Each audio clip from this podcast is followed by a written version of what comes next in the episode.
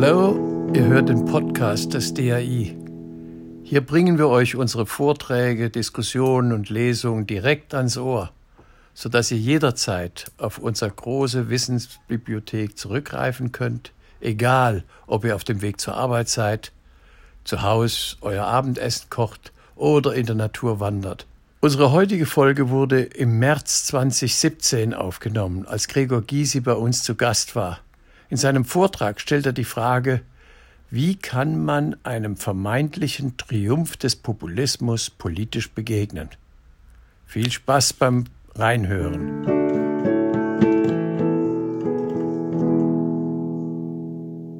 Ja, einen schönen guten Tag, meine Damen und Herren. Als erstes wieder dieser demütigende Akt.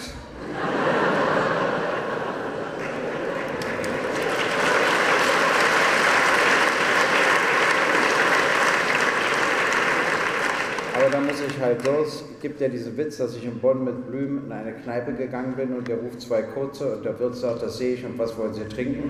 Das war aber nicht so wichtig. Eigentlich ist die Zeit für Witze gar nicht geeignet. Aber ich muss Ihnen sagen, es stimmt, ich war sechs Monate und 16 Tage Bürgermeister und Senator für Wirtschaft, Arbeit und Frauen. Und eins muss ich schon sagen, in dieser Zeit ging es den Frauen in Berlin so gut wie nie vorher und nachher. Aber die sehen das anders. Und richtig ist auch, dass ich Weinritter von Oppenheim wurde. Und das war insofern interessant, weil es da so ein Gremien gibt, das das entscheidet. In Wirklichkeit ist es natürlich ein politisches Moment. Das politische Moment besteht darin zu sagen, er hat den Grad der Akzeptanz erreicht, dass er das werden kann. Und natürlich regte sich die CDU darüber auf. Und so ging das die ganze Zeit in der Presse hin und her. Und dann musste ich ja dort was sagen. Und dann fing ich damit an, dass ich sagte, ich bedanke mich auf das Herzlichste bei meinen Freundinnen und Freunden von der CDU. Und das will ich auch erklären. Ich hatte Angst, wenn ich als Fraktionsvorsitzender aufhöre, dass ich langweilig werde, dass sich kein Mensch für mich interessiert.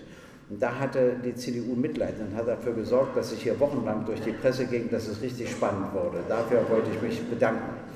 Das Zweite ist, dass Oppermann die Laudatio auf mich gehalten hat und dann hat er natürlich auch die Linke kritisiert. Und dazu musste ich ja auch was sagen. Und da habe ich gesagt, ja, Frau Oppermann, ich habe Ihnen genau zugehört, ich teile Ihre Kritik, ich werde mir die größte Mühe geben, das alles abzustellen. Und wenn wir dann noch eins schaffen, dass die SPD wieder eine Sozialdemokratie wird in Deutschland, dann wären wir deutlich einen Schritt weiter. Da freute sich der ganze Markt. Und dann habe ich zum Schluss gesagt, dass ja zu Recht gerügt würde, was ich eigentlich für diesen äh, Wein aus der Gegend tue. Und da habe ich gesagt, ich verspreche Ihnen Folgendes. In jede Berliner Gaststätte, in die ich gehe, frage ich jetzt, ob Sie Wein aus der Gegend haben. Und wenn Sie Nein sagen, verlasse ich die Gaststätte auf der Stelle. Es sei denn, ich habe großen Hunger. Und diese Einschränkung, die muss sein. Aber lassen Sie mich noch etwas anderes sagen. Jetzt Aachen war natürlich ein ganz anderer Vorgang. Nun bin ich überhaupt kein Karnevalstyp. Ja? Aber wissen Sie, ich habe heute nicht die Zeit. Äh, das ist ja am Sonnabend alles aufgenommen worden und am Montag wurde es im Fernsehen ausgestrahlt. Interessant ist, welche vier Stellen aus meiner Rede Sie gestrichen haben. Eine sage ich Ihnen, die ist schon zum zweiten Mal gestrichen worden. Ich war nämlich schon mal bei der Heute-Show, habe ich auch gesagt, ist auch gestrichen worden. Da hat es aber bloß anderthalb Stunden. Und zwar, dass ich immer das Publikum frage, ist Ihnen schon mal aufgefallen, dass alle Plagiate von Dissertationen bisher aus dem Westen kamen? Noch nie ein Plagiat aus dem Osten? Das wollen die nicht gesagt hören. Aber es stimmt. Das liegt natürlich daran, dass die meisten Menschen in Ost und West ihre Dissertationen allein schreiben. Aber im Westen gab es eben Ausnahmefälle, da haben das andere geschrieben. Und in der DDR hast du keinen gefunden, der dir das geschrieben hat. Da musstest du das alleine machen und dann schummelst du nicht so viel. So einfach ist es. Wie dem auch sei, ich soll heute über Populismus äh, sprechen und das scheint mir ja wie eine Signatur unserer Zeit zu sein, weil dieser Begriff ja ständig fällt. Egal, ob ich an Putin, Erdogan, Trump, Orban, die PES-Regierung in Polen oder den Erfolg der Brexiters in Großbritannien denke. Auf dem Sprung stehen Le Pen, Wilders in den Niederlanden, die AfD, die FPÖ in Österreich. Noch nie waren sie so stark.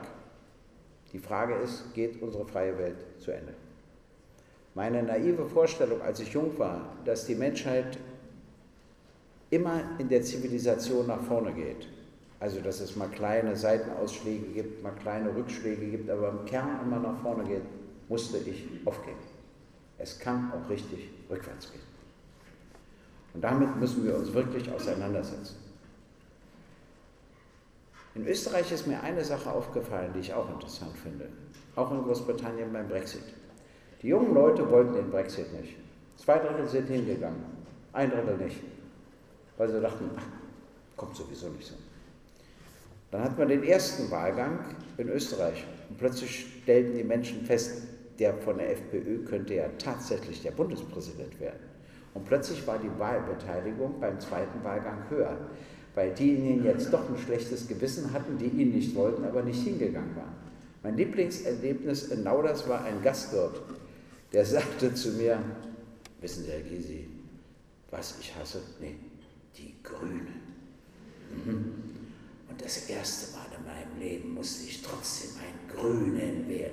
Die Hand hat mir gezittert, aber den von der FPÖ musste ich einfach verhindern. Ich habe mir überlegt, wenn ich den grünen Präsidenten mal treffe, erzähle ich ihm das. Dann ist er sehr aufgebaut. Aber in Wirklichkeit zeigt das eben auch, dass man beim Wählen eine Verantwortung hat.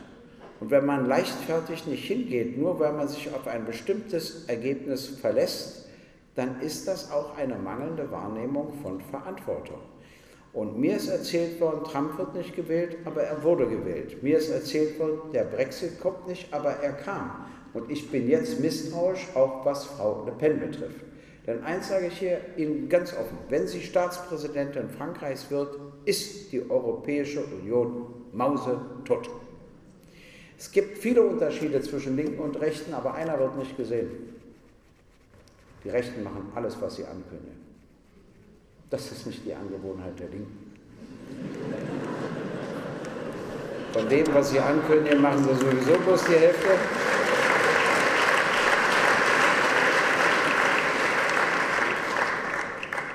Und wenn dann nochmal 250.000 Leute gegen sie demonstrieren, streichen sie nochmal die Hälfte. Schauen Sie sich das an.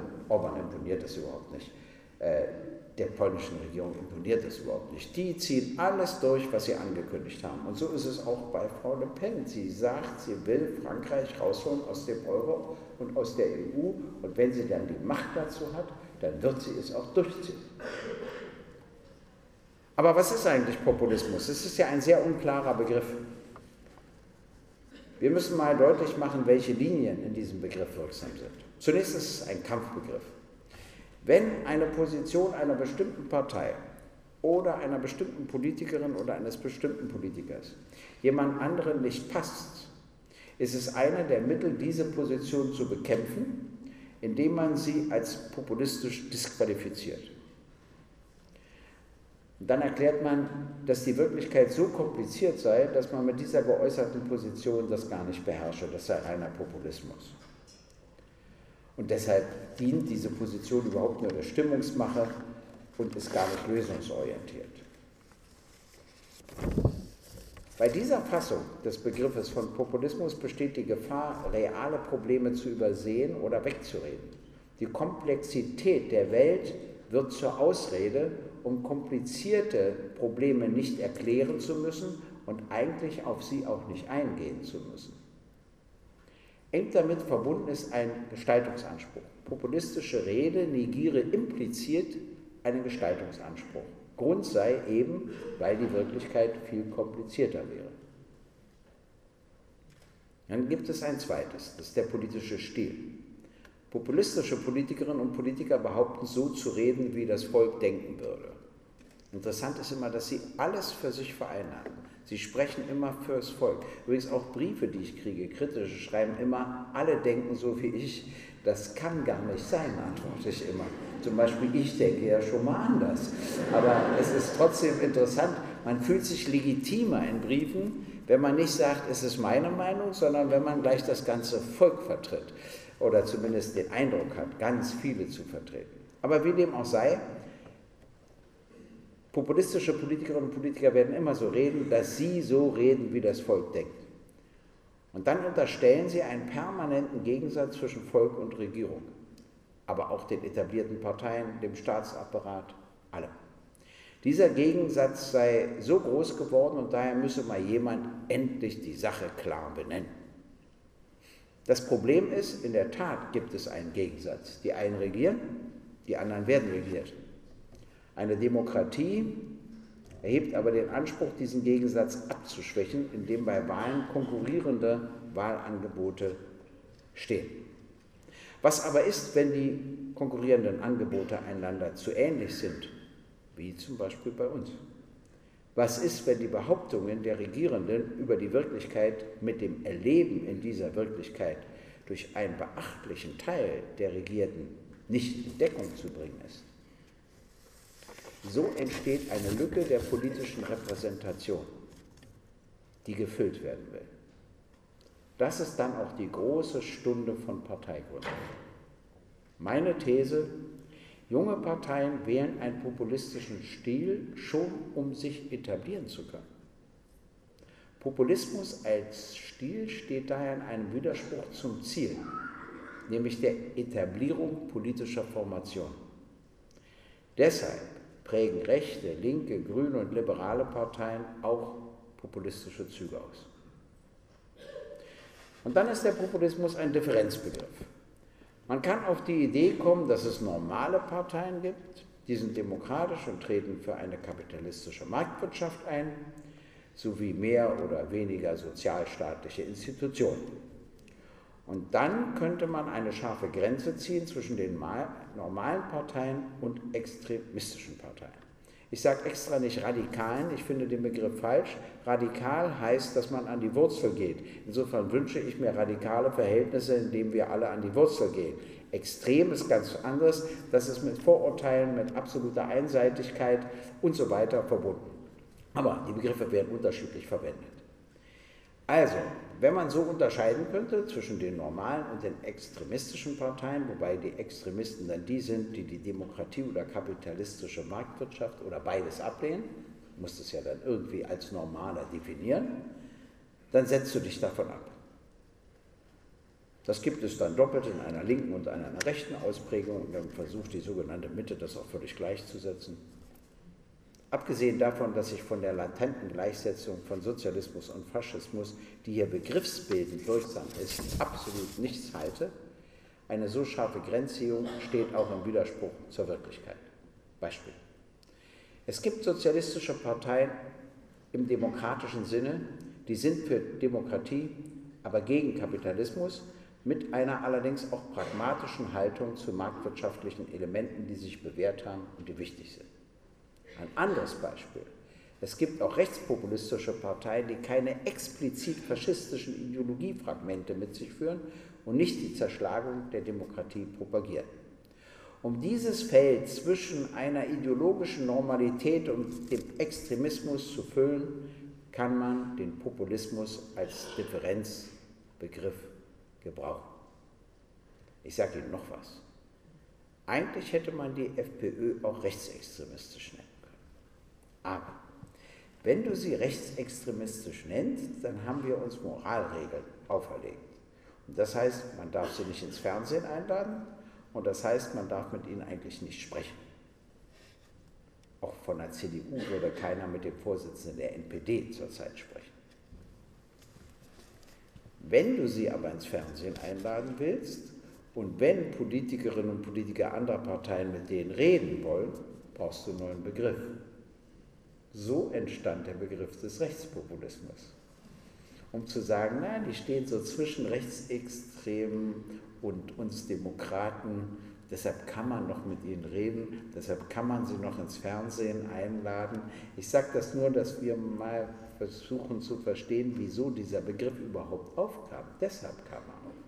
Es lag an der FPÖ und der Koalition mit ihr durch die Konservativen, sodass du einen Weg finden musstest, das Gespräch mit ihnen zu ermöglichen. Also das ist, sage ich mal, die politisch-praktische Sicht.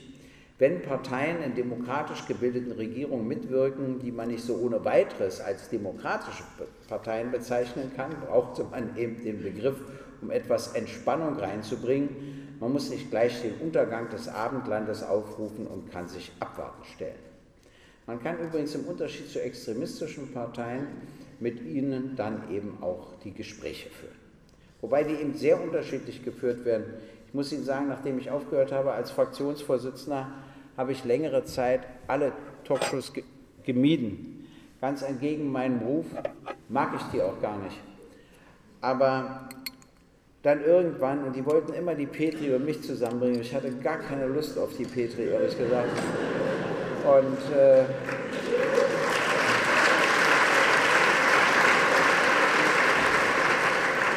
dann irgendwann saß ich doch bei der Maischberger und mir gegenüber saß Frau von Storch.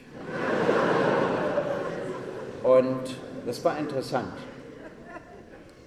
Also zwischen uns war das Verhältnis von der ersten Sekunde an so klar, Niemand wäre je auf die Idee gekommen, mich zu fragen, ob ich mit dieser Frau irgendwas anfangen könne oder sie mit mir.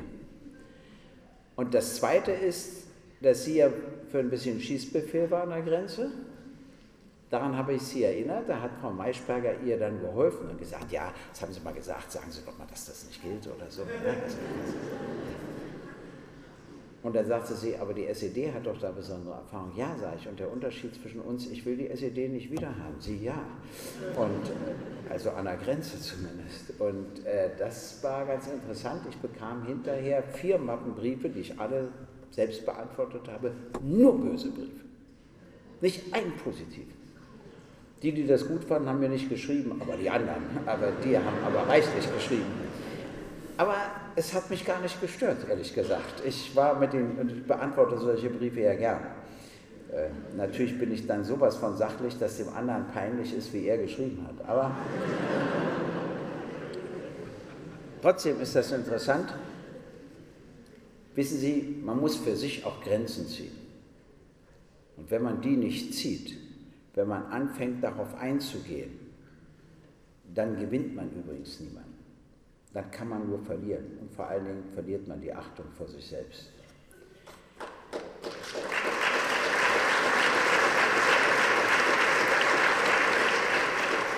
Aber wenn man anfängt, mit ihnen zu reden, birgt das auch ein Risiko.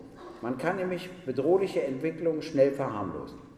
Die Svoboda-Partei in der Ukraine wurde plötzlich rechtspopulistisch, nationalistisch. Sie war plötzlich nicht mehr faschistisch trotz ziemlich klarer Einlassungen ihres Vorsitzenden Tanje Bock in faschistischer Richtung. Und das waren die einzigen, die eine Parteischule hatten, die den Namen Goebbels trug. Ich meine, das muss man sich mal überlegen. Haben sie dann schnell umbenannt. Aber da hatte schon unsere Regierung nicht mehr den Mut, das klar zu artikulieren. Und schauen Sie sich den Umgang mit Erdogan an. Der nötigt uns in der Flüchtlingsfrage und die Regierung lässt sich nötigen. Wenn sie sich aber nötigen lässt, macht sie sich in der Menschenrechtsfrage völlig unglaubwürdig. Du kannst einer Bevölkerung nicht einmal erklären, dass du wegen der Menschenrechte Kriege führst und zum Zweiten erklären, dass du ein Land, das ständig die Menschenrechte verletzt, wie Saudi-Arabien, mit Waffen belieferst und bei einem dritten Land, das dabei ist, sich von der Demokratie zur Despotie und zur Diktatur zu entwickeln, auch noch Waffen und Soldaten hinschickst. Wie soll das in den Kopf eines Menschen hineingehen? Ein bisschen Logik ist dafür mindestens gefordert.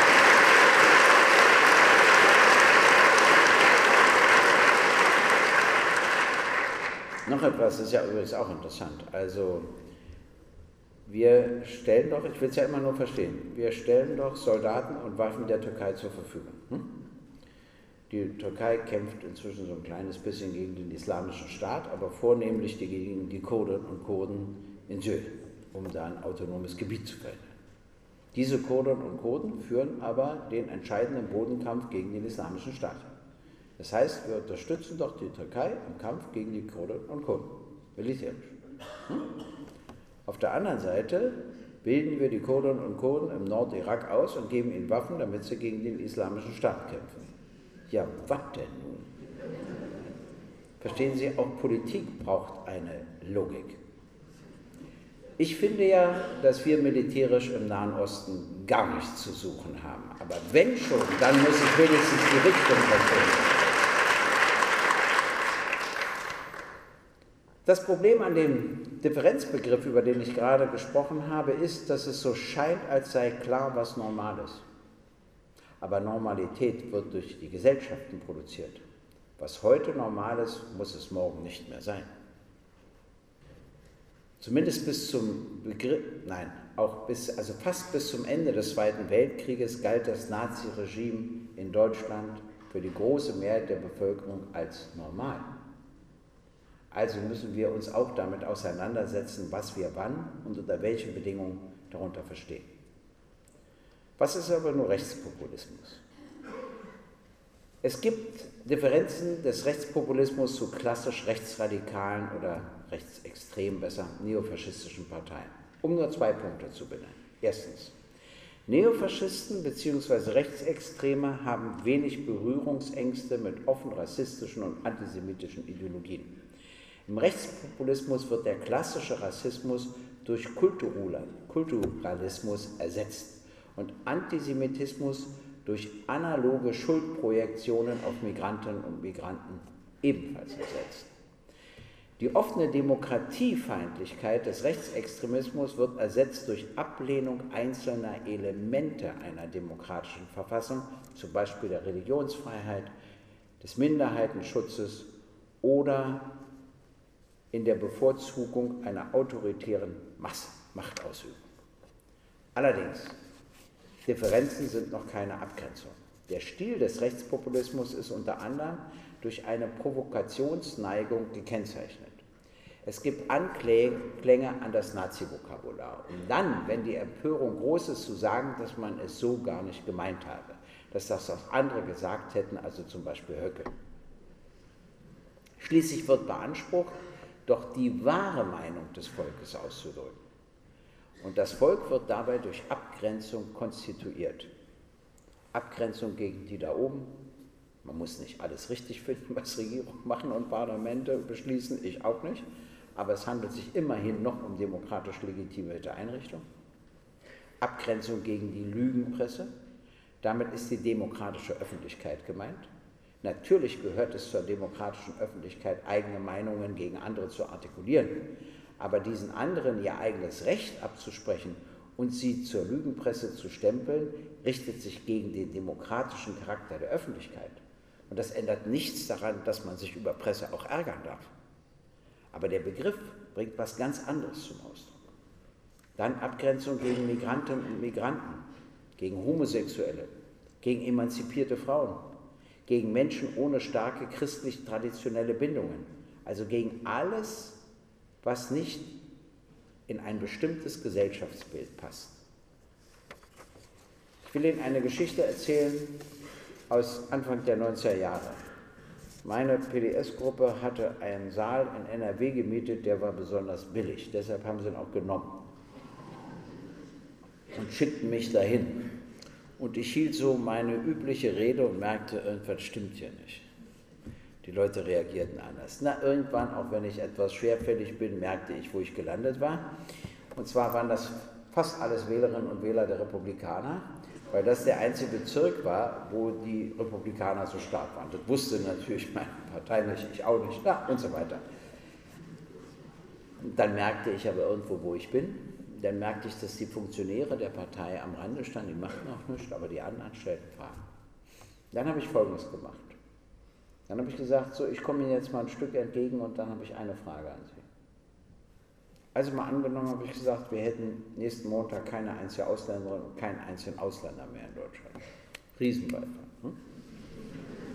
Hm, habe ich gesagt, ich lasse jetzt mal weg, dass dann unser Wirtschafts-, unser Steuern- unser Sozialsystem zusammenbräche. Das lasse ich mal weg und sage, ja, Sie haben recht, wir hätten eine Milliarde Mark, damals eine Milliarde Mark mehr. Wieder Riesenbeifall. Jetzt kommt meine Frage, wie kommen Sie darauf, dass Sie davon eine Mark abbekommen? Ich vielleicht, es könnte sein, dass wir dann die Diäten erhöhen und ich mehr bekomme, aber wie kommen Sie darauf, dass Sie was davon abbekommen? Das ist natürlich noch eine Gemeinde, nochmal einen draufgehen, ja, das ist auch Selbstrecht. Und da sage ich, merken Sie nicht, dass Sie völlig falsch denken. Sie glauben wirklich, wenn Sie sich gegen andere Arme stellen, bekommen Sie mehr? Ich kenne die Mehrheit des Bundestages. das können Sie vergessen. Wenn Sie nicht die Kraft und den Mut haben, Reichtum zu begrenzen, kann es Ihnen niemals besser gehen. Sie kämpfen in die völlig falsche Richtung. Sie müssen sich an die wirklich Mächtigen herantrauen. Alles andere hat keinen Sinn. Die Migranten zu nehmen, die Allerschwächsten, das ist doch auch das Letzte moralisch. Das müssen Sie doch. Nein. Und dann fingen die Köpfe doch an, etwas zu qualmen. Sie fingen an, darüber nachzudenken, ob sie wirklich was abbekämen davon. Und das merkten die Funktionäre der Republikaner. Und dann gingen die doch ans Mikro und wurden aggressiv. Und ich war da allein mit dem Bundestagsfahrer und der sagte dann zu mir, Herr Gysi, meinen Sie nicht doch, dass wir jetzt lieber eine Mücke machen sollten? Und da machten wir auch eine Mücke. Aber ich, ich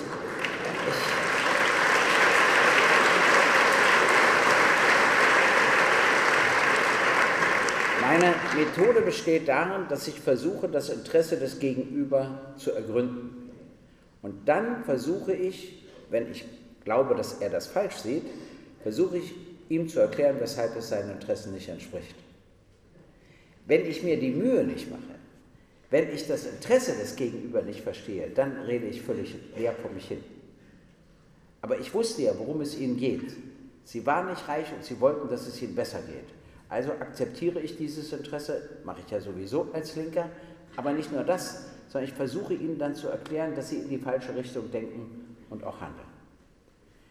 Es gibt zwei Versionen des Rechtspopulismus gegenwärtig in Europa. Einmal die neoliberale, neoliberale, na, nochmal, neoliberale Richtung, das ist Wilders und das ist auch die AfD. Und dann gibt es die sozialpopulistische Version von Le Pen. Die Skepsis gegen die da oben ist gut verträglich mit Deregulierungsforderungen, daher die neoliberale Version. Außerdem bei der AfD resultiert sie natürlich daraus, dass sie anders gegründet worden ist. Das bleibt so hängen. Aber der Zusammenhang zwischen Neoliberalismus und Rechtspopulismus geht sehr tief.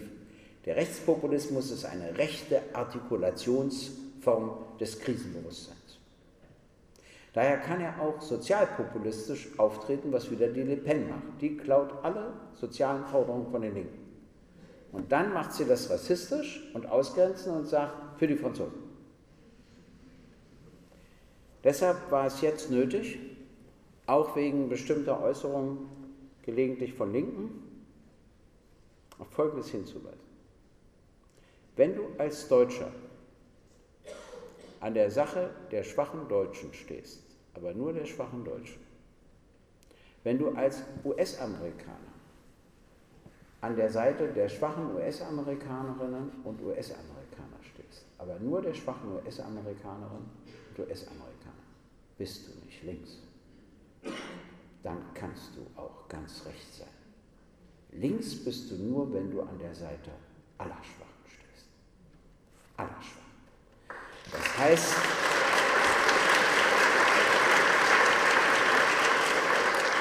das ist zumindest meine Definition.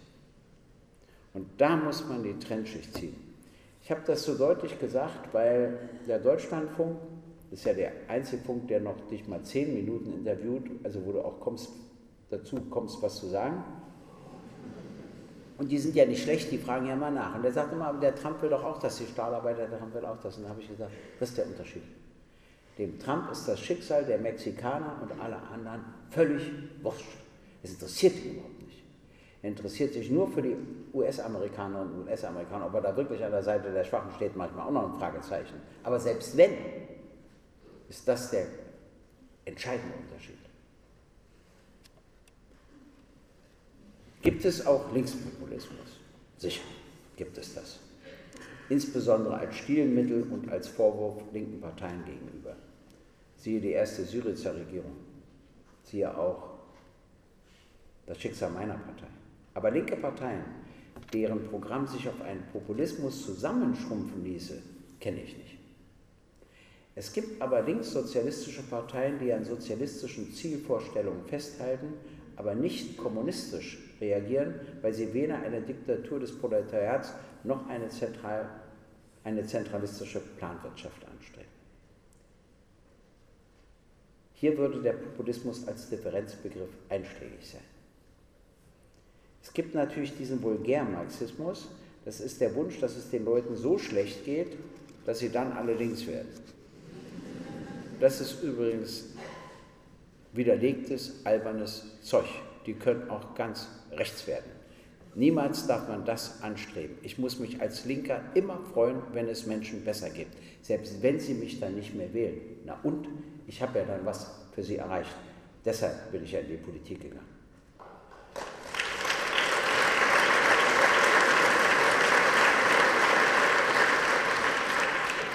Noch etwas zum Neoliberalismus und zum Rechtspopulismus. Also der alte Sozialstaat, Aufstiegsversprechen für alle. Hm? So sah es aus. Der neue Sozialstaat, Agenda 2010, Aufstieg für die Flexiblen. Ein gewaltiger Unterschied. Soziale Grundsicherung auf niedrigem Niveau für die, die Pech hatten. Noch besser, aber wenn sie Leistungswilligkeit demonstrieren, dann kriegen sie etwas mehr. Es ist auch interessant, wie wir immer denken. Wir denken immer in Form von Sanktionen und Strafen. Schauen Sie sich das bei Hartz IV an. Es ginge doch auch umgekehrt. Ein Existenzminimum darf doch nicht unterschritten werden. Die Würde des Menschen ist unantastbar. Artikel 1, Absatz 1, Satz 1. Aber du könntest das doch umgekehrt machen und sagen, jemand, der krank ist oder jemand, der sich besonders engagiert, kriegt einen Bonus. Also du legst was drauf. Aber wir denken immer nur in der Form, wie wir reduzieren. Wir denken nur in der Form zu strafen. Ganz selten in der Form eines Bonus. Übrigens bin ich sowieso für Parteien, die möglichst viel erlauben. Ich weiß auch, dass bestimmte Dinge verboten werden. Aber der erste Gedanke muss das Erlauben sein, nicht das Verbieten. Ich war mal auf einem Landesparteitag, die waren noch gar nicht im Landtag drin, ne? Aber berieten über ihr Wahlprogramm. Und dann stand einer auf und sagte, ich bin Sportwissenschaftler. Ihr könnt mir das glauben, Weltmeisterschaften, auch Urmeister sind schädlich. Wir müssen unbedingt ins Wahlprogramm reinschauen, das sofort zu verbieten sind. Hat dann auch sofort die Mehrheit beschlossen. Da habe ich mir so überlegt, wir sind noch nicht mal im Landtag, aber schon streichen wir den Leuten jedes Vergnügen. Und vielleicht könnte man noch aufnehmen, darüber zu diskutieren, über die Vor- und Nachteile, über die Schäden, über alles Mögliche. Warum muss ich gleich ein Verbot fordern? Ein Verbot darf man nur als letztes Mittel fordern, wenn es nicht anders geht. Allerdings in einem Punkt muss ich jetzt auch mal dem Bundesverfassungsgericht widersprechen. Die haben ja gesagt, die NPD ist eine faschistische Partei. Sie knüpft an an die NSDAP in jeder Hinsicht. Sie ist verfassungswidrig, aber sie wird nicht verboten, weil sie zu schwach ist. Wenn etwas zu schwach ist, ja, es ist so ein bisschen die Rechtsprechung vom Europäischen Gerichtshof. Ist mir schon klar, woher das kommt. Wenn sie so schwach ist, kann sie ja nichts anrichten. Und wenn sie stark ist, wer verbietet sie dann? Wer stellt dann den Antrag? Ich war für das Verbot der NPD nicht, weil ich im Prinzip für Parteiverbote bin, das muss eine absolute Ausnahme sein, weil ich wollte, dass wir nach innen und nach außen eine Grenze setzen und sagen, diese Grenze darf man in Deutschland unserer Geschichte nicht überschreiten. Das war mir einfach wichtig. Aber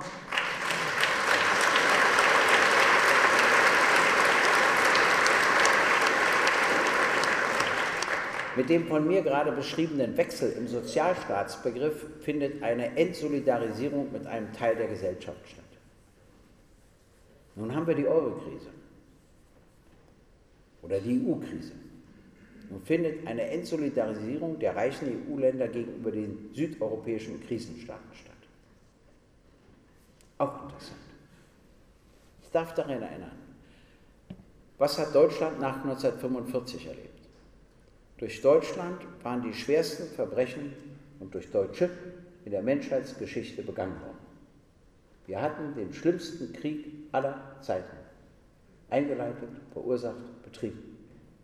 Und was entschied der Westen? Er sagte, wir bauen Deutschland auf. Wir machen einen Marshallplan für Deutschland und Europa. Und was machen wir beim Süden? Ab. Nur ab. Löhne runter, Renten runter, alles runter. Das soll helfen bei Ländern, die von der Binnenwirtschaft leben, indem du ständig die Kaufkraft reduzierst, damit auch die Binnenwirtschaft, damit auch die Steuereinnahmen, damit machst du sie immer zahlungsunfair.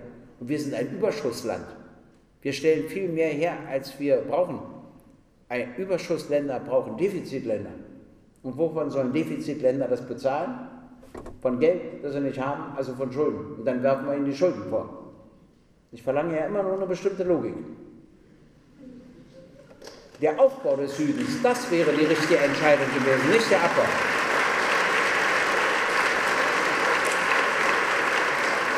Und dann will ich noch was sagen. 1953, das heißt acht Jahre nach Ende des Zweiten Weltkrieges und der Nazidiktatur, stand, gab es die Londoner Schuldenkonferenz. Uns, Deutschland, wurden die meisten Schulden erlassen. Und wie wehrt sich heute die Bundesregierung schon gegen Schuldenerleichterung bei Südeuropa? Außerdem muss ich den Christdemokratinnen und Christdemokraten mal Folgendes sagen. Ich bin ja für eine Schuldenkonferenz. Und zwar für die ganze Eurozone, nicht nur für Griechenland, das habe ich auch zu Tsipras gesagt, für die ganze Eurozone. Muss sorgfältig vorbereitet werden. Und da müssen wir entscheiden, welche Schulden noch zurückgezahlt werden müssen und welche nicht. Und dann erinnere ich an das Alte Testament. Da steht drin, dass alle 50 Jahre ein Wonnejahr stattfindet. Und in dem Wonnejahr sind alle Schulden zu erlassen.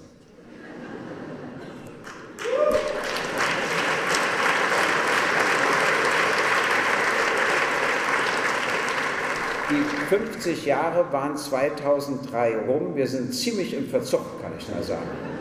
Dass ich immer die Christdemokratinnen und Christdemokraten an die Bibel erinnern muss und die das nicht selbst lesen, ist doch auch ein starkes Stück, was ich hier alles für Aufgaben bekomme.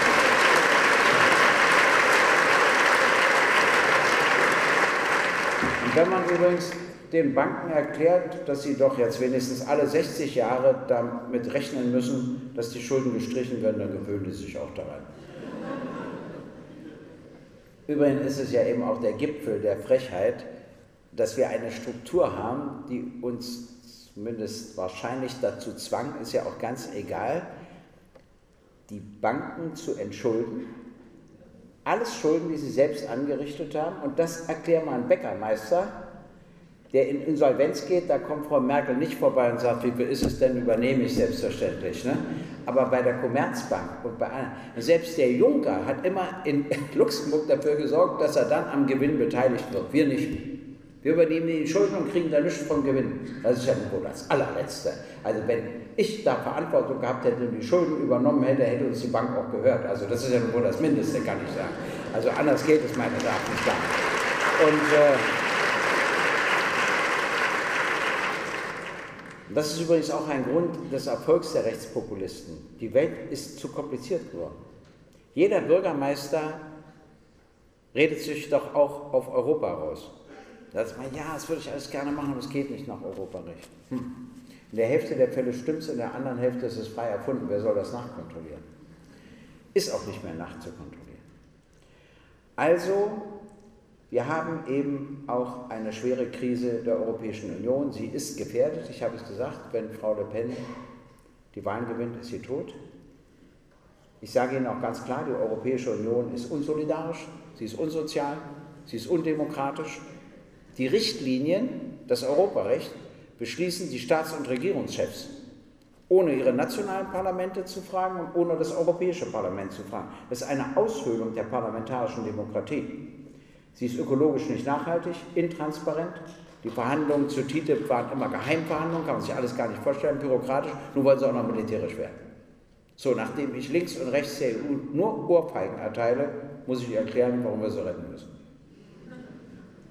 Scheinbar ein Widerspruch. Die AfD sagt natürlich weg damit, weg. Ich werde Ihnen die fünf Gründe sagen. Abgesehen davon, dass aufhören muss, dass nationale Politiker die Verantwortung immer auf Brüssel schieben, selbst wenn sie sie selbst tragen. Das geht auch nicht. Aber es gibt fünf Gründe. Der erste Grund ist die Jugend. Wir haben eine europäische Jugend. Die meisten sprechen ganz gut Englisch. Die haben mal dort gearbeitet, dort gearbeitet, dort studiert, dort gewirkt, wie es heute heißt und so weiter. Haben die alles gemacht. Die reisen durch ganz Europa. Nun stellen Sie sich doch mal vor, wir kehren zum alten Nationalstaat zurück mit Grenzbaum und Pass. Dann gibt es irgendeinen Konflikt mit Frankreich, dann wird wieder Visumspflicht eingeführt. Dann müssen Sie weit reisen zum Generalkonsulat und drei Monate bevor Sie nach Paris fliegen können, dort ein Visum beantragen. Da sagt doch die Jugend, wir haben eine restlose Meise. Das können die sich doch gar nicht vorstellen. Wir Alten sagen, ja, das kannten wir schon mal. Aber für uns ist es schon schlimm, aber für die Jugend eine Katastrophe. Schon aus diesem Grunde geht das ganz und gar nicht. Ja.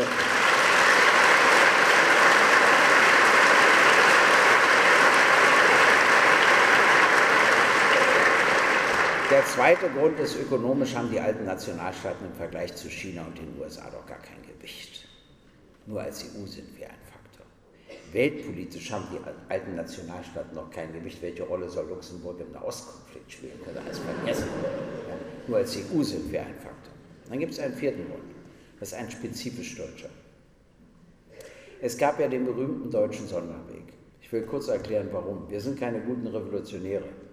Und da unsere Revolution von 1848 scheiterte, bekamen wir 1848 nicht den deutschen Nationalstaat, sondern blieben ein Bund deutscher Staaten. Der deutsche Nationalstaat wurde erst über Bismarck geschaffen 1871. Das war zu spät. Die koloniale Aufteilung der Welt war abgeschlossen. Den Großteil hatte Großbritannien, Frankreich, aber auch Spanien, Portugal, Holland, Belgien. Deutschland bekam nur eine kleine Ecke von Afrika. Das hatte einen Vorteil oder hat einen Vorteil, wir müssen uns heute weniger entschuldigen als die anderen.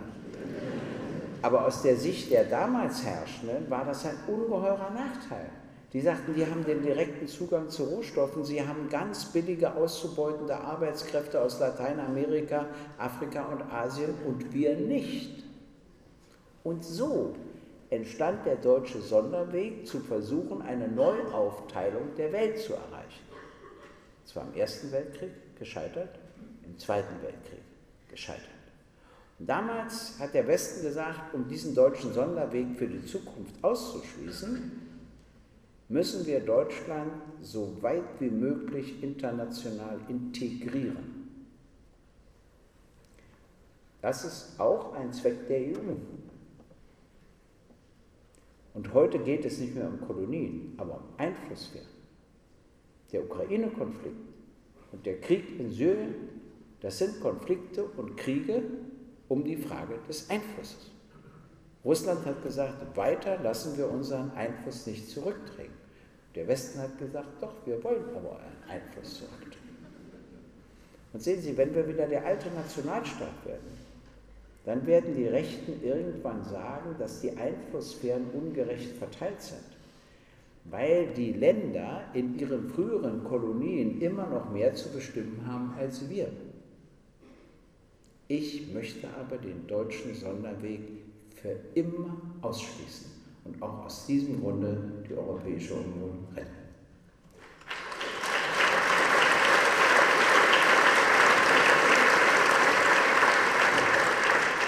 Und dann gibt es einen fünften wichtigen Grund. Es gab noch nie einen Krieg zwischen zwei Mitgliedsländern der Europäischen Union. Und vorher haben die Kriege zwischen diesen Staaten die gesamte europäische Geschichte geprägt. Und ich finde, dass unsere Kinder und Enkelkinder nicht verdient haben, dass der Krieg nach Europa zurückkehrt. Egal in welcher Form und aus welchem Grund.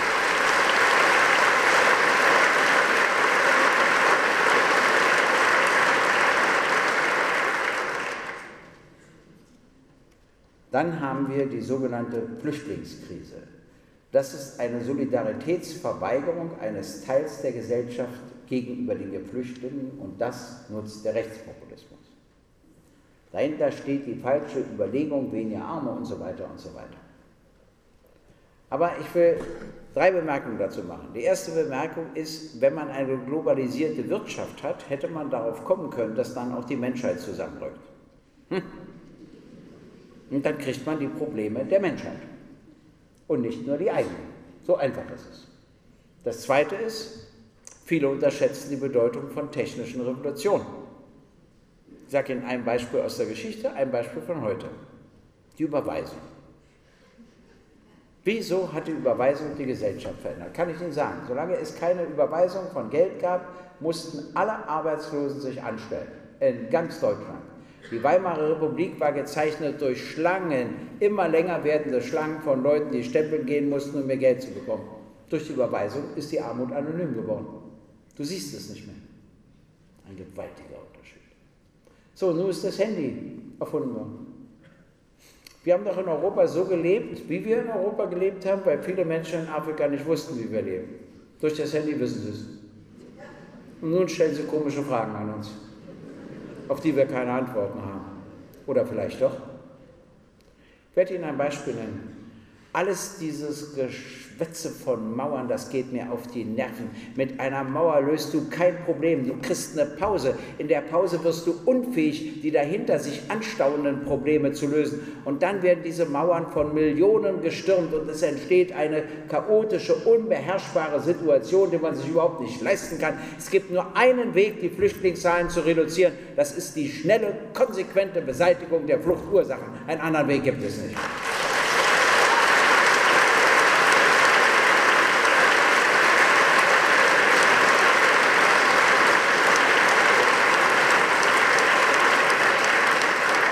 Und das heißt, der Krieg in Syrien muss beendet werden. Und das heißt, dass wir den Hungertod überwinden müssen. Jedes Jahr sterben auf der Erde 70 Millionen Menschen, davon 18 Millionen an Hunger, obwohl wir weltweit eine Landwirtschaft haben, die die Menschheit zweimal ernähren könnte. Warum? Übrigens, 12,5 Millionen sterben an behebbaren Umweltschäden und nur der Rest stirbt, Anführungsstriche, normal, Ausführungsstriche, das heißt an Krankheit und an Alter. Kann man was dagegen machen? Ja, ganz schnell. Zwei Schritte nur, die längst hätten jetzt beschlossen werden müssen. Der erste Schritt ist, man muss Saatgutkonzernen verbieten, Saatgut so gen zu manipulieren, dass, es sich nicht, dass man es nicht vervielfältigen kann. Nun verstehe ich ja, die wollen das.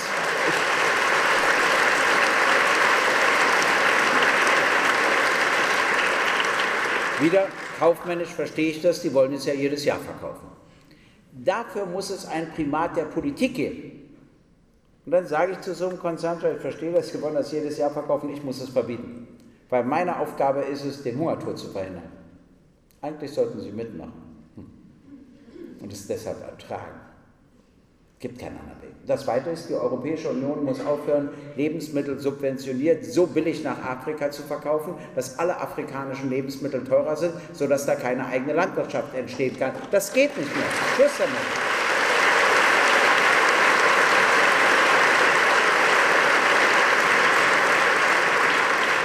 Es gibt ja übrigens immer wieder die Sorge, dass die Menschheit zu groß wird, dass wir zu schnell wachsen. Hm? Wieder eine Milliarde mehr und so. Die arme Erde, wie soll die uns verkraften? Da sage ich immer, es gibt zwei Wege, wenn man das verändern will. Der erste Weg ist die Überwindung der Armut. Wenn du arm bist, kriegst du besonders viele Kinder, weil du denkst, es ist eins dabei, das reißt alles raus. Im Mittelalter war auch bei uns waren sieben bis neun Kinder völlig üblich. Erst wenn du ein bisschen was besitzt, stellst du dir die Frage, wie oft du das teilen willst. So sind wir Menschen gestrickt.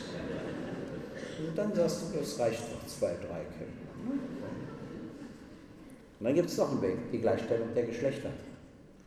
Wenn du einer Frau sagst, dein Platz ist Hof, Küche, Herd und die gehören, dann sagt die nur, ob nur fünf oder sechs Kinder, ist mir wurscht, die erziehen sich sowieso selbst.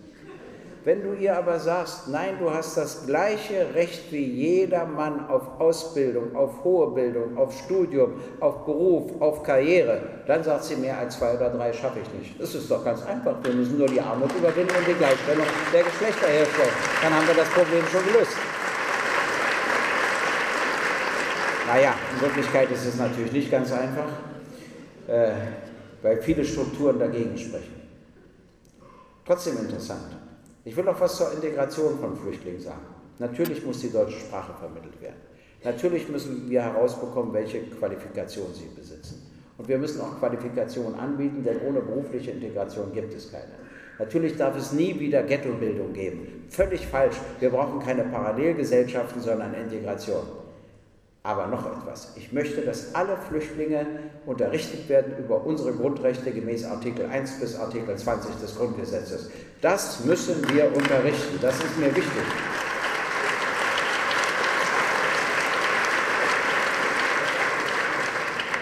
Ach, ich spreche ja gern mit muslimischen Männern über die Gleichstellung von Frauen. Und dann bin ich in so einem Café, da sitzen bloß die Kerle rum. Sag ich, warum ist denn hier keine Frau? Dann sagen die auch, die wollen nicht. Sag ich, nee, nee, nee, nee, nee, nee, nicht mit mir so. Ja? Ich war beim türkischen Bund, da waren 300 Männer und vier Frauen. Und dann habe ich sie erst natürlich gewürdigt, bekam ich viel Beifall. Dann habe ich gesagt, ich wusste gar nicht, dass nur Männer aus der Türkei in Deutschland leben. Sie haben alle gar keine Frauen. Doch, doch, eben immer. Sag ich, das verstehe ich das nicht. Warum sitzen hier nur vier Frauen? Sag ich, können wir uns darauf verständigen, beim nächsten Mal wenigstens 50? Ich bekam tosenden Applaus von den vier Frauen. Also, ich, das ist mir wichtig, weil ich habe Ihnen immer gesagt, die Flüchtlinge aus Deutschland zwischen 33 und 45 in der Sowjetunion, auch in der Türkei übrigens, in den USA, in Mexiko. Sie haben immer die Spielregeln des Landes respektiert, in das sie gegangen sind, was ihnen leider in der Sowjetunion nicht immer was genutzt hat, aber sie haben das immer respektiert. Und für mich sind nur die Grundrechte wichtig. Und ich sage gerne zu einem muslimischen Mann, eine Frau ist hier völlig gleichberechtigt. Aber ich sage es auch gerne zu ihr. Und deshalb sage ich immer, der Zwang muss gering, gering, sein. Es darf aber auch niemand gezwungen werden, etwas zu tun, was er nicht tun will. Wiederum von Ausnahmen immer abgesehen. Das ist mir wichtig. Wir müssen hier mehr leisten bei der Integration. Und dann sage ich noch etwas. Wissen Sie, das Schlimme sind abstrakte Ängste. Dort, wo Menschen muslimischen Glaubens wohnen, wird kaum rechtspopulistisch oder rechtsextrem gewählt. Nur dort, wo es sie gar nicht gibt. Wo es sie gar nicht gibt. Das sind abstrakte Ängste. Und hier mache ich uns allen Vorwürfe. Wir haben zu wenig gegen abstrakte Ängste getan. Wir hätten das ernster nehmen müssen, in jeder Hinsicht. Und warum der Osten doppelt so stark die AfD will, kann ich Ihnen auch sagen. Einmal waren das Bürgerinnen und Bürger der DDR, die in einer geschlossenen Gesellschaft lebten. Dann wurde die Mauer geöffnet und sie sollten Deutsche werden. Dann sollten sie Europäerinnen und Europäer werden. Nun sollen sie noch Weltbürgerinnen und Weltbürger werden. Das kann auch überfordern. Aber das Zweite ist, sie haben 1990, 1991 soziale Verwerfungen erlebt, wie sie zum Glück die Menschen in den alten Bundesländern noch nie erleben mussten. Egal was sie waren, Ingenieure, Professoren, Künstler, sie alle wurden arbeitslos und ab einem bestimmten Alter völlig chancenlos. Deshalb sind die Ängste dort doppelt so groß, dass so etwas wieder geschehen kann. Trotzdem ist es völlig falsch und man muss dagegen so stark wie möglich argumentieren und ich versuche es. Aber wer verweigert die Solidarität? Das sind einmal die kleinen Privilegierten, die Angst um ihre Besitzstände haben, obwohl die dadurch nicht gefährdet sind. Ein Stahlarbeiter oder so hat bei Hart aber fair, da soll ich auch hinkommen, konnte ich aber nicht. Ja, das ist neu an mir. Wenn ich einen anderen Termin habe, sage ich den nicht mehr ab wegen einer Fernsehsendung. Ein wirklicher Qualitätssprung. Ich habe mich nur darüber geärgert, der hat erzählt, er hat 900 Euro Rente und ein Flüchtling kostet 1100 Euro Rente im Monat und deshalb ist er aus der SPD ausgetreten und in die AfD eingetreten. Dann hätte ich ihn eben gefragt, also bevor die Flüchtlinge kamen, hatten sie eine höhere Rente? Hätte er sagen müssen, nein. Sag ich, ist die jetzt gekürzt worden? Hätte er wieder sagen müssen, nein. Dann sage ich, und wenn die Flüchtlinge nicht da wären, glauben Sie, hätte der Bundestag in Mehrheit beschlossen, dass sie eine höhere Rente bekommen? Was reden Sie hier für Quatsch? Anstatt der, hm, hm, also so hätte ich es zumindest versucht. Vielleicht hätte ich ja irgendwas erreicht, man weiß es ja nicht, ja. Man muss dann ja auch mal ein bisschen Leidenschaft zeigen. Trotzdem müssen wir wieder die Angst ernst nehmen. Und ich warne die Linken vor Verachtung und intellektueller Überheblichkeit gegenüber dem Kleinbürgertum. Ich warne davor. Das Kleinbürgertum hat Hitler gewählt, weil es verachtet wurde. Das ist nicht unser Recht. Ich will kein Kleinbürger sein, aber ich will mich um dieses Kleinbürgertum bemühen und es gewinnen für humanistische, demokratische Ideen. Das ist unsere Pflicht und deshalb ist da jede Arroganz zu vermeiden.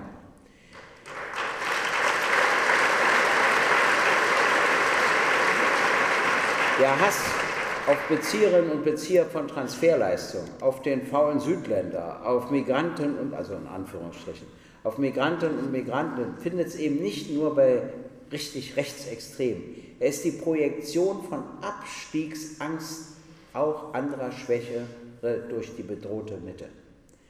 Die verkehrte Projektion ist das deutlichste Kennzeichen für ein rechtes Krisenbewusstsein.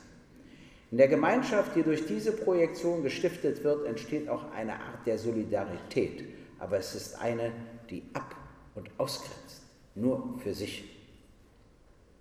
Was kann man dagegen tun? Gegen Propaganda? Auf linkes Krisenbewusstsein hoffen, also Verschärfung der Widersprüche, Vulgärmarxismus? Geht nicht. Ist auch durch die Geschichte widerlegt. Politik, gerade auch linke Politik, muss wieder Hoffnung machen und geben. Demokratie heißt Interessenkämpfe.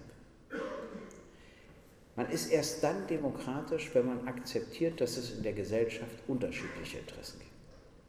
Wenn ich das akzeptiere, akzeptiere ich auch, dass sie unterschiedlich artikuliert werden müssen. Ich habe mal zu Kauder gesagt, in Ihrer Fraktion gibt es zu viele, die wünschen sich einen Bundestag ohne Linke. Aber sie machen sich keine Gedanken darum, dass die Linke Interessen vertritt, die ja die Union nicht vertritt. Und es wäre nicht gut, wenn diese Interessen nicht vertreten werden. Ich sage Ihnen das hier so offen. Ich will keinen Bundestag ohne Union. Denn es gibt konservative Interessen, die ich ja nicht vertreten will. Das ist deren Aufgabe. Ich meine, dass Sie mich nicht missverstehen. Viel kleiner kann sie schon sein. Aber, aber, aber nicht ohne. Ja? Das ist ein, ein Unterschied.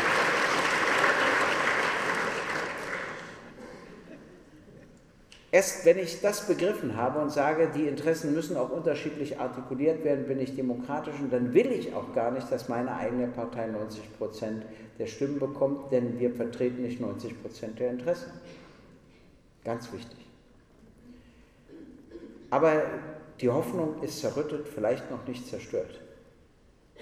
Im demokratischen Spektrum muss es wieder Unterschiede geben, auch zwischen links und rechts.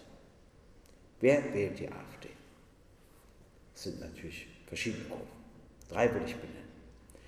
Das eine, das sind reine Rassisten. Da kommt man nicht ran. Das zweite sind Leute, denen es gar nicht so schlecht geht. Aber die gehen davon aus, dass es ihnen viel besser erginge, wenn sie stärker gefördert worden wären. Und zwar durch die Regierung und diese ganzen etablierten Parteien. Hm. Die sind überhaupt nicht selbstkritisch. Sie denken keine Sekunde darüber nach, was sie in ihrem Leben falsch gemacht haben. Schuld sind nur die anderen. Und die Dritten, die machen mir die größte Sorge. Das sind die sozial Abgehängten. Sie dürfen nicht vergessen, durch die Agenda 2010 haben wir den größten Niedriglohnsektor in Europa. Er ist größer als der in Griechenland. Wir haben den größten Niedriglohnsektor. Und wir haben millionenfache prekäre Beschäftigung. Die haben mal gewählt. Die haben die Union gewählt, ihre Situation hat sich nicht verbessert. Haben sie die SPD gewählt, ihre Situation hat sich nicht verbessert. Dann haben sie die Linke gewählt, ihre Situation hat sich auch nicht verbessert. Dann wurden sie Nichtwählerinnen und Nichtwähler. Und die meisten Wählerinnen und Wähler der AfD kommen von den Nichtwählerinnen und Nichtwählern. Warum? Weil die Leute eins merken, von der CSU bis zur Linken ärgern sich alle am meisten über die Wahl der AfD. Das ist für sie schon Freude, wenn sich alle ärgern. Das Zweite ist, dass sie merken, dass dadurch die Scheinwerfer auf sie gerichtet werden. Und damit verbinden sie die Hoffnung, dass sich ihre Situation endlich verändert. Wir haben viele Probleme, viele Krisen. Ich habe schon über die Europäische Union gesprochen. Aber es geht auch weiter. Union und SPD sind sich einfach viel zu ähnlich. In der alten Bundesrepublik waren das Alternativen. Wenn die Union gewann, verlor die SPD. Wenn die SPD gewann, verlor die Union. Heute verlieren beide. Das hat es früher nicht gegeben. Schröder hat die SPD und auch seine Nachfolger haben die SPD entsozialdemokratisiert. Und Frau Merkel hat die Union sozialdemokratisiert. Und dadurch sind sie sich zu ähnlich geworden. Jetzt stelle ich eine ganz komische Forderung, ich will es gleich erklären. Ich meine, dass die Union in Opposition gehört und eine konservative Partei werden muss. Ich will Ihnen noch sagen, warum. Ich meine, für Ihre Politik wird sie dann natürlich von mir beschimpft, das ist ja klar. Ne? Sie darf mich ja auch für meine Politik beschimpfen. Aber warum? Ihre historische Aufgabe ist die Integration der konservativen Wählerinnen und Wähler. Und sie hat eine Million zurückgelassen, weil sie ja über eine Million von der Sozialdemokratie gewonnen hat. Wen wählt diese Million? Die AfD. Ihre Aufgabe ist die Integration der konservativen Wählerinnen und Wähler. Deshalb muss sie eine konservative Partei werden. Und damit Sie mich nicht falsch verstehen, ich bin für jeden Fortschritt. Die Union, wenn sie endlich für gleichgeschlechtliche Ehen wären, das würde ich alles begrüßen. Aber ihre Aufgabe besteht darin, immer den Hauptteil der konservativen Wählerinnen und Wähler mitzunehmen zu einer neuen Erkenntnis. Als ich das erste Mal die Gleichstellung gefordert habe für, für Schwule und Lesben äh, zum Ende der DDR, na, was glauben Sie, was ich da für Briefe bekommen habe? Auch aus der eigenen Partei. Aber dann gebe ich nicht nach, aber ich höre nicht auf, sie zu gewinnen. Weil wenn ich dann einfach sage, ach, dann lass sie doch, dann verhalte ich mich verantwortungslos. Die Aufgabe der Union ist die Integration der konservativen Wählerinnen und Wähler und sie dann zu neuen Erkenntnissen führen. Nicht zurücklassen. Dann brauchten wir eine Regierung aus SPD, Grünen und Linken, die, die, die drei Aufgaben hat. Die erste Aufgabe ist, sie muss für einen sozialen Schub sorgen für einen wirklichen sozialen Schub. Wir müssen den Niedriglohnsektor und die prekäre Beschäftigung weitgehend überwinden. Wenn uns das nicht gelingt, braucht man diese Regierung nicht zu bilden. Das Zweite ist, dafür brauchen wir mehr Steuergerechtigkeit. Jetzt kommt das Schwierigste. Das Ganze muss im Bündnis mit den kleinen und mittelständischen Unternehmen geschehen. Ich werde Ihnen noch sagen, warum. Die kleinen und mittelständischen Unternehmen in Deutschland stellen 90 Prozent der Arbeitsplätze. Wenn ich die Macht der großen Banken und Konzerne beschränken will, geht das nur im Bündnis mit den mittelständischen Unternehmen. Wenn ich die auch gegen mich aufbringe, habe ich verloren. Keine Chance. Ich sage nicht, dass das leicht ist, aber die, diese Aufgabe muss man sich stellen. Das heißt, die können darunter stöhnen, aber sie müssen sagen, es ist vielleicht doch noch angemessen. Ich spreche ja einmal im Jahr immer zu reichen Leuten. Die laden mich immer wieder ein. Das hat mich gewundert. Dann habe ich gesagt, na, Sie scheinen ja doch Interesse an dem zu haben, was ich sage. Und da rief einer, na, vielleicht sind Sie auch der Billigste. Das ist natürlich auch eine Unverschämtheit, ja, was man sich da bieten lassen muss. Aber ich sage Ihnen, das Zweite ist, wo die sich treffen, die wissen schon, wo sie sich treffen. Das ist an so schönen Plätzen, da hast du einen Blick aus dem Hotelzimmer, fantastisch, eine Tegernsee und so weiter. Das Essen der Reichen kannst du allerdings vergessen. Das ist immer so ein Nudelchen, das angeblich durch 18 Soßen gezogen ist. Glaubt ihr da kein Wort. Da esse ich lieber anders. Aber jetzt kommt's. Warum mache ich das? Weil ich da mal hin will, das kannst du alles vergessen. Hat einen ganz anderen Grund. Ich will sie durcheinander bringen. Wieder muss ich über ihre Interessen nachdenken. Die sind ja reich und wollen ja nicht arm werden. Gut. Also sage ich, natürlich können sie sich dagegen wehren. Aber ich will Ihnen sagen, es gibt kluge Reiche und es gibt dumme Reiche.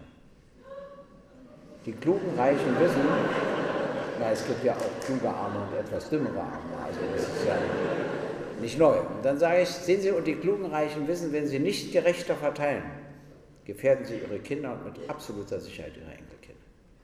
Die dummen Reichen sind nur gierig. Und dann bringst du sie etwas durcheinander. Weil sie sagen, vielleicht hat er ja nicht ganz Unrecht dann erkläre ich meinen Leuten, wenn ein Viertel der Reichen sich nicht gegen euch stellt und sagt, naja, solange es noch angemessen ist, will ich es akzeptieren, habt ihr eine Chance, sonst nicht. Geld ist Macht. Wir sind im Kapitalismus. Das darf man nicht vergessen. Deshalb müssen die Bedingungen stimmen. Deshalb sage ich nicht mit den ganz Reichen und so. Übrigens, ich hatte mal einen Sozialdemokraten neben mir, ich sage nicht welchen, auf jeden Fall stand da ein Reicher gegenüber, der beschimpfte mich derart, hm, ich habe mir das sieben, acht Minuten angehört und dann habe ich aber zurückgekontert, was das Zeug hielt. Und dann trat der Sozialdemokrat mich immer mit dem Bein, weil mit dem Reichen redet man nicht so. Doch, gerade. Nur so, sonst hast du gar keine Chance. Und seitdem behandelt er mich übrigens respektvoll. Deshalb sage ich übrigens meiner Regierung auch zu Trump. Trump akzeptiert nur Stärke. Auch in seinem schlichten Gemüt akzeptiert er nur Stärke. Wenn du hasenfüßig bei ihm auftrittst, hast du schon verloren. Du musst rotzfrech sein. Das ist seine einzige Chance. Aber wenn, wenn ich Kanzler wäre und der zu mir sagte, ich muss leider 35% Strafzoll auf Ihre Einfuhr, ne, sage ich, das ist eine gute Idee, ich, für Ihre Produkte ich 45% Strafzoll. Dann sagt er, Dann sagt er, dann mache ich 55 Prozent, sage ich, eine sehr gute Idee, dann sind wir bald beide bei 200 Prozent und pleite. Hm? Merken Sie nicht, dass wir etwas Vernunft walten lassen müssen gelegentlich? Also wenn du nicht so auftritt, hast du gar keine Chance. Und dann sagt er, der ist zwar rotzfrech, aber man kann ja mit ihm reden und so, also anders kann oder verwarnen. Also mit anderen Worten, wir stehen in einer historischen Situation. Ich kann Ihnen gar nicht garantieren, dass das passiert. Noch vor zwei, drei Wochen hätte ich eher gesagt, das wird nicht passieren. Aber zu Cem Özdemir habe ich Folgendes gesagt. Wenn du eine Koalition mit der Union machst, was du ja willst, kann die Union nicht die konservative Rolle spielen, die sie spielen müsste, um den konservativen Teil der Wählerinnen und Wähler der AfD zu integrieren. Und du darfst eins nicht vergessen, Cem. Das erste Opfer der AfD bist du. Ich bin erst das zweite.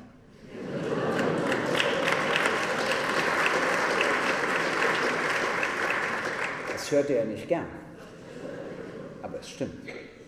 Und wir dürfen das nicht unterschätzen, wenn eine solche Partei sich entwickelt und an Stärke gewinnt. Sie entwickelt sich aus ihrer Sicht nicht zurück, sondern in die umgekehrte Richtung.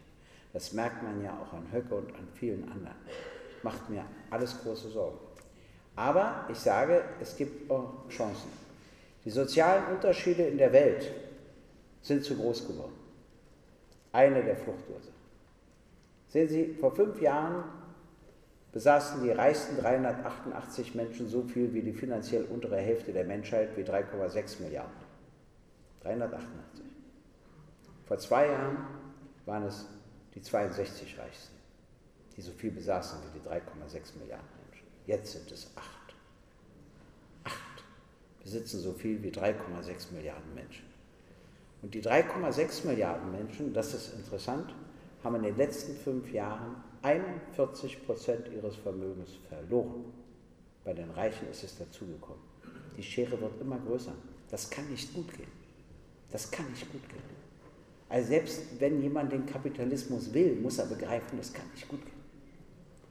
Wenn hier keine strukturellen Veränderungen geschehen, kann uns das alles um die Ohren fliegen. Und die Flüchtlinge sind eine Warnung an uns, dass wir die Verhältnisse verändern müssen. Wenn wir es jetzt nicht begreifen, kann es zu spät sein.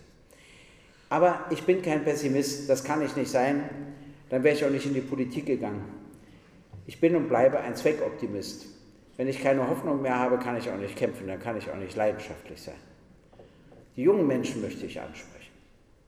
Ihr seid mir zu artig. Ihr seid mir zu artig.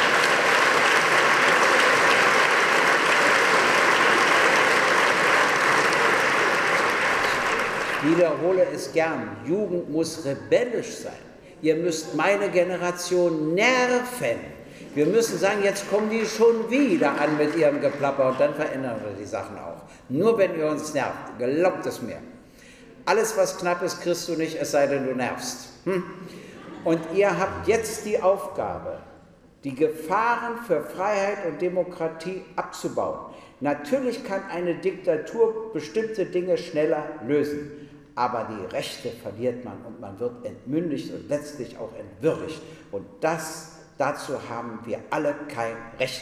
Die nächste Generation hat ein Recht auf Freiheit und Demokratie und das Recht der Schwachen, sie stärker zu machen, das ist unsere Aufgabe. Und da müsst ihr jungen Leute überall nerven, so viel ihr könnt. Lasst euch was einfallen, nicht Gewalt, nicht Flaschen, nicht Steine, das ist alles Mist. Aber Ideen haben, wie man Aufmerksamkeit auf sich richtet, nicht so artig studieren, hier ein Heftchen, da ein Heftchen, mal ein bisschen rebellischer sein, das wünsche ich mir. Ja?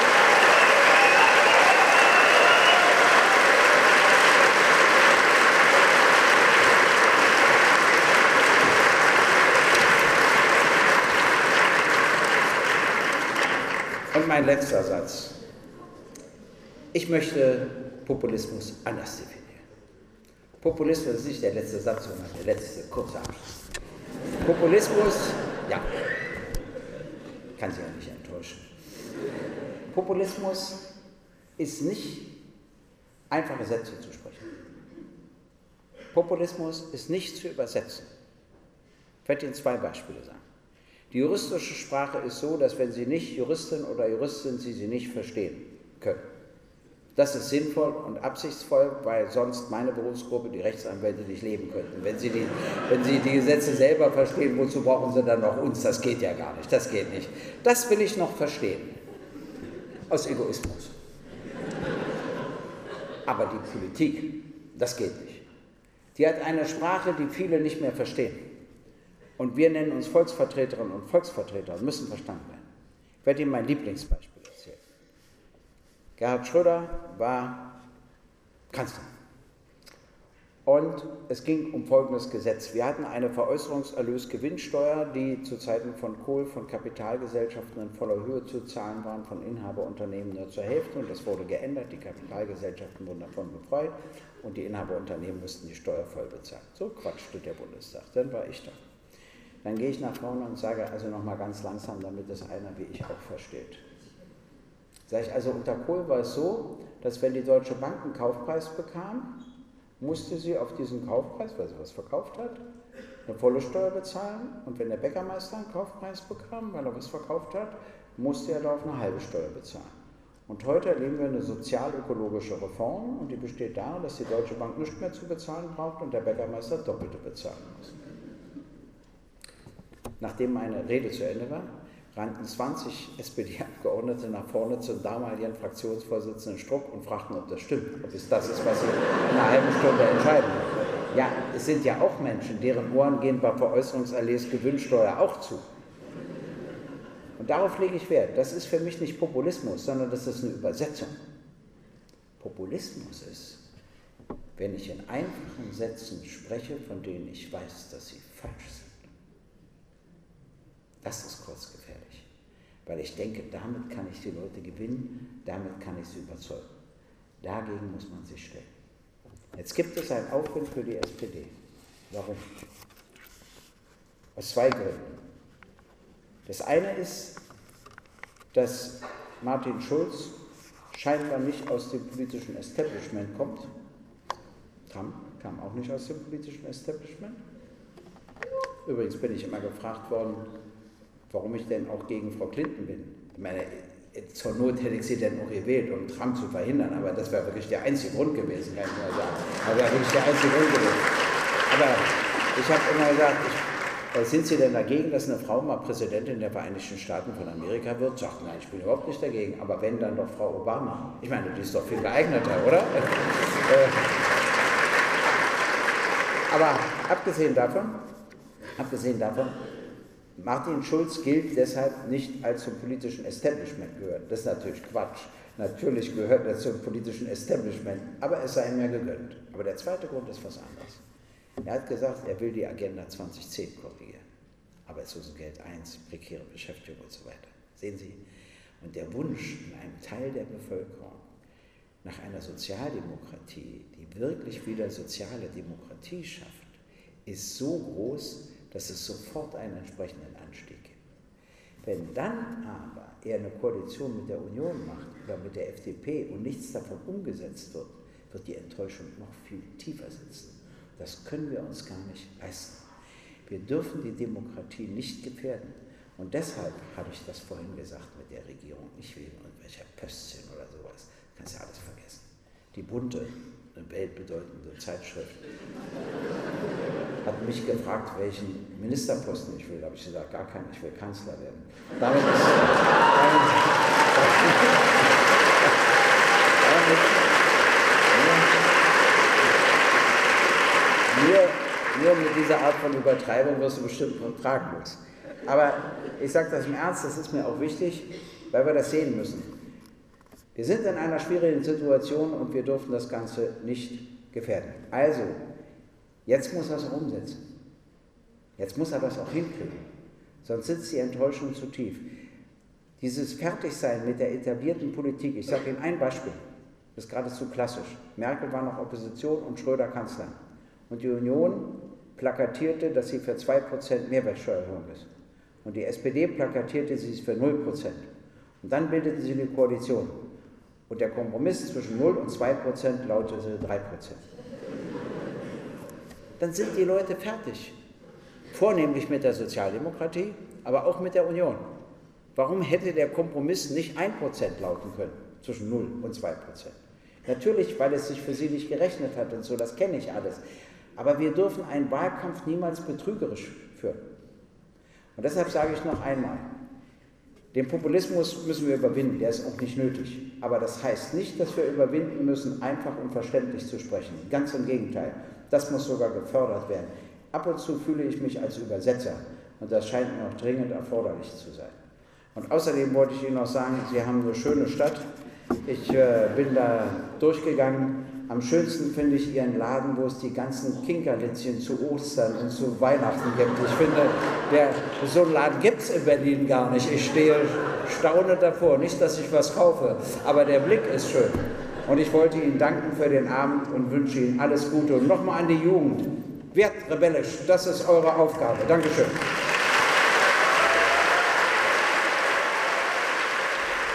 Und das war der Vortrag von Gregor Gysi Habt ihr Ideen, wie man den Triumph des Populismus begegnen kann? Dann schreibt uns ein Kommentar. Ansonsten freuen wir uns, wenn ihr uns folgt und unseren Podcast mit all euren Freunden teilt. Bis zum nächsten Mal.